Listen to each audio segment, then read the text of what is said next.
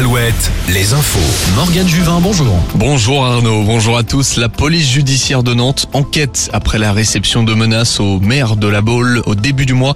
L'élu a reçu un courrier anonyme avec des photos choquantes des attentats du Bataclan et de l'assassinat de Samuel Paty avec ces mots, ça pourrait être la Baule. Franck Louvrier l'a annoncé hier lors du conseil municipal, vendredi plutôt après plusieurs semaines de silence. Cela fait évidemment écho aux menaces reçues par le maire démissionnaire de Saint-Brévin. Tous les détails sur Toujours dans le département, plusieurs faits divers. Cette nuit, un homme de 27 ans a été touché par balle vers minuit à Nantes, quartier Chantenay. Il a été hospitalisé dans un état grave au CHU. Et puis au même moment, deux voitures ont été retrouvées accidentées aux Sorinières. L'une était un véhicule de police. Six personnes sont concernées, mais une seule a été hospitalisée légèrement blessée. La Palme d'Or est attribuée à Justine Triet. La réalisatrice française a été couronnée pour son film Anatomie d'une chute, l'histoire d'une femme accusée d'avoir tué son mari.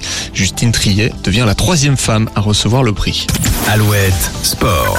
Le FC Nantes en Ligue 2, en tout cas, ils ont un pied dedans. Les Nantais ont chuté hier à Lille dans le Nord et son concurrent pour la descente au Cerf a fait match nul à Toulouse.